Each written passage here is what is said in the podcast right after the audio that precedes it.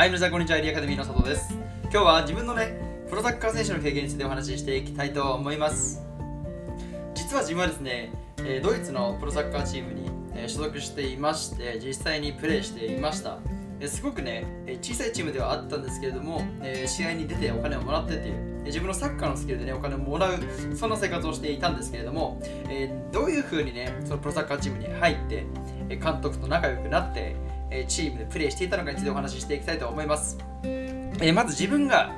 えープロチームに、えープロのサッカーチームに入ろうと思ったきっかけなんですけれども、えー自分はもともと大学の、えプログラムでドイツに留学する予定でしたでサッカー留学とかではなく、え勉強をするそれが目的の留学です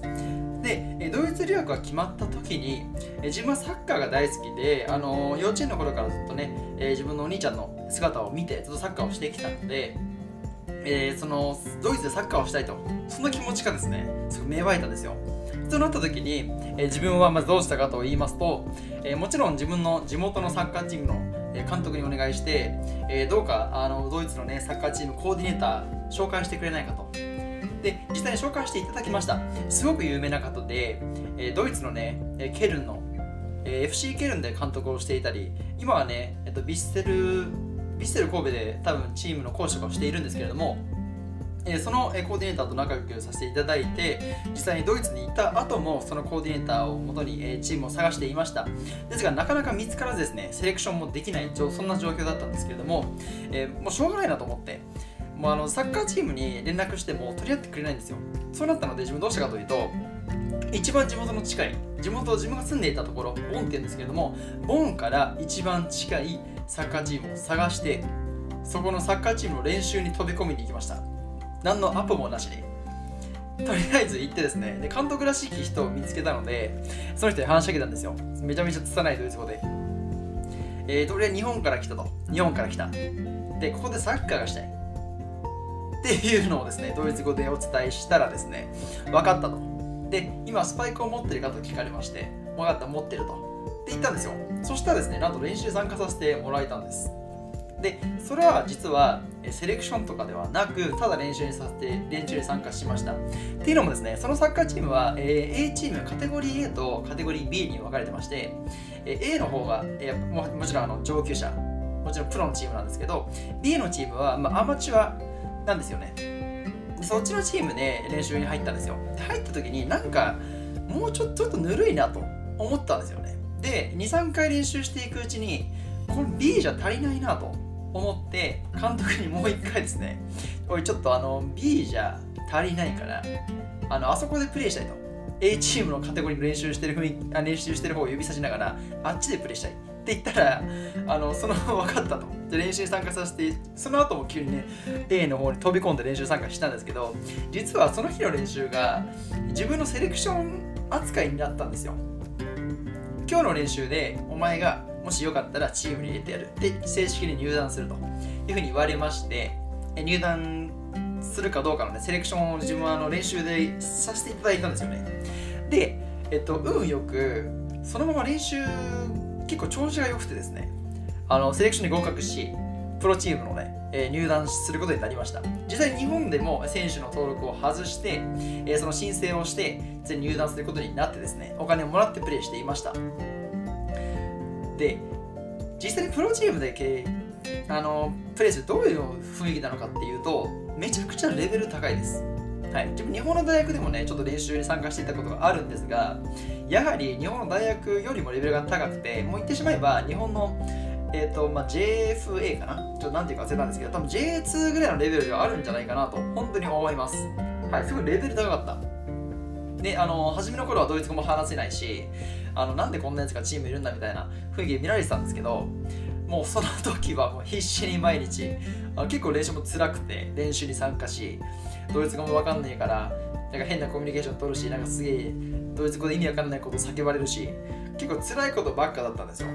ですが、まあ、サッカー大好きだったんで、まあ、なんとかやっていけたっていうのはあります。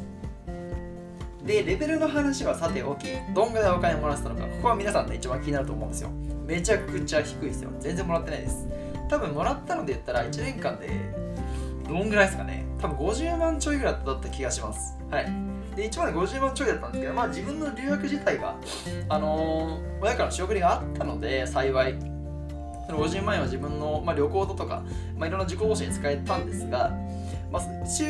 入で言ったら1年間50万なので、まあ、本当にお小遣い程度です。言ってしまえば、えっとまあ、学生がアルバイトするよりかは絶対に稼げません。はい。で、実際にプレイしていくときに、あの辛いんですよ、やっぱり練習が。きつい以上に、やっぱ精神的に辛い。仲間もいないし、ちなみにアジア人の韓国人がね、あの3人ぐらいいたんですよ。で、韓国人の人とやつらとは仲良くて、あの週末とか一緒に飲んだりしたんですけど、やっぱドイツのね、主力の選手はなかなか仲良くなれないっていうのがあって、で、じゃあどうやって自分が仲良くなったかっていうと、あのめちゃくちゃ話しかけに行ったわけじゃありません。実は自分めちゃくちゃコミュニケーションが苦手で、あの結構シャイなんですよ。なので自分から何か話しかけるとかできないので、じゃあどうやってね、そこでね、あの現地でドイツ人と仲良くなって、えー、プレサッカーチームで活躍したかっていうとただサッカーを練習しました。はいめちゃくちゃサッカー練習しました。現地でサッカーボール1個買ったんですよ。で1個買ったら1ヶ月ぐらいでボール潰れちゃったんですよ。1ヶ月でサッカーボール潰れるってえぐいですよちなみに。めちゃくちゃ練習しました。でなんで2個目買って2個目は結構大切に使ってたんですけど2個目もあなんかパンクしちゃってで3個目使ってみたいな。あのねまあ、日本のサッカーボールだと質が違うんであのその分脆いっていうのはあるんですが1年間で約3個ぐらいですかねボールを潰してめちゃくちゃ練習に励んでですね。あのとりあえずサッカーで実力を示しました。で1回あの実際あの公式戦でめちゃくちゃいいプレーしたんですよ。自分ディフェンダーだったんですけどディフェンダーとは裏腹に攻撃に参加しまして点数決めたんですよ。でそうすると何が起きるかっていうとみんな手のひら返すんですよ。はい。点数決めるとその試合終わってロッカールームの時にお前めちゃくちゃいいプレーするなと。でその後にあのすごく仲良くしてもらって一緒にご飯行くとかご飯誘われたり。彼らは本当に実力主義なのであの実力がない人間と話さない。逆に実力があるとどんどん話してくれるしいろんな選手が自分と和気あいあいとね、あの仲良くなってくれるんですよ。なのでその時に気づきました。実力があれば必ず何かうまくいくんです。確かにコミュニケーション能力が高かったらそれに越したことはないんですけどコミュニケーション能力以上にあのビジネスの世界も同じでビジネスのスキルビジネスの力がないとあの自分あの絶対に生き残れないんですよ。どんなにサッカーチームでね話すのがうまいコミュニケーションがうまくって試合に出れない。で試合に出なかったら誰もね結局自分と仲良くしてくれないわけです。ビジネスも同じです。皆さんこれから仕事をね、頑張ってビジネスを始めたり、またはね、インスタグラム、SNS で活用して情報発信していく方も多いと思うんですが、その上で、あの、確かに信頼関係を構築するのはめちゃくちゃ大事です。ですから、それ以上に皆さんのアカウントが価値のある情報を提供しているのか、これが一番のミソなんですよ。これができてないと絶対に皆さんが信頼関係構築する人っていうのは生ぬるい人しかいないしですがねもっと力をつけて価値ある情報を提供してフォロワーがどんどん集まってくればより質の高いえアカウントと信頼関係構築できるわけです。いいですか？皆さんはただ周りのアカウントと仲良くすればいいんじゃないんですよ。より質の高いアカウント、より価値の提供しているアカウントと、え、信頼関係を構築するためにまずは皆さんが価値を提供しないといけない。はい、これが世界の仕組みです。ビジネスの仕組みです。で、これを分かってない人が結構多い。で、会社員でね、実際に会社で働いていると、これを実感し実感しないシーンっていうのがめちゃくちゃ多いです。っていうのも、まあ、ミスして損を出しても、会社がお金払ってくれるんですよ。はい。で、皆さんは実際に自分のために働いてるわけじゃない。どちらかというと、上司のために働いてる。なぜかっていうと、あなたを昇進させるか昇進させないかは上司が決めるからです。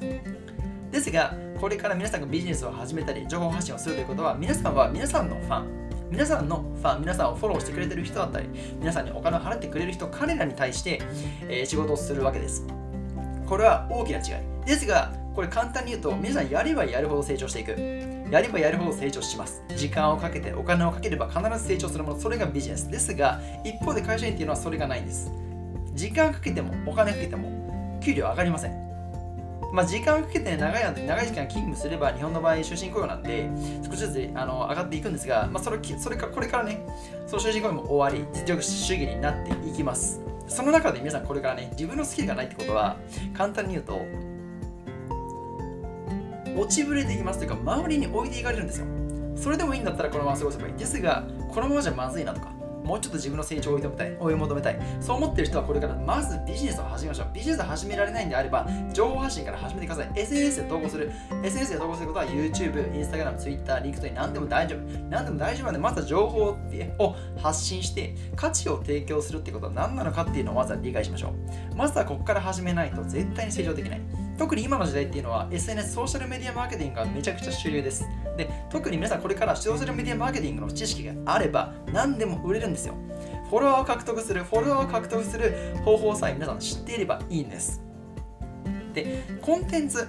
で実際ね情報発信するわけなんですよ。価値を提供するっていう上でコンテンツを発信しないといけないんですけれどもコンテンツを発信するっていうのはまさに今の時代が最適で今ビジネスを始めるんだったらまずは SNS から始めましょう。めちゃくちゃリスク少ないし、めちゃくちゃ集客に効果的なんですよ。フォロワーが集まれば集まるほど、皆さんの顧客基盤っていうのが築かれていきます。簡単に言うとね、広告を出して、えーお金えー、と集客をするとか、広告を出すっていうのは実はワンパンで仕留めないといけないんで、めちゃくちゃ大変なんですよ。ですが、信頼関係構築する、これからはね、パーパスマーケティングって言うんですけれども、皆さんがなんでビジネスをするのか、なんでこういうサービスを作っているのかっていう目的に共感してくれるユーザーっていうのが皆さんの顧客になります。で、これはパーパスマーケティングと言いまして SNS を活用してブランディングをしながら構築していくのが一番効率的なんです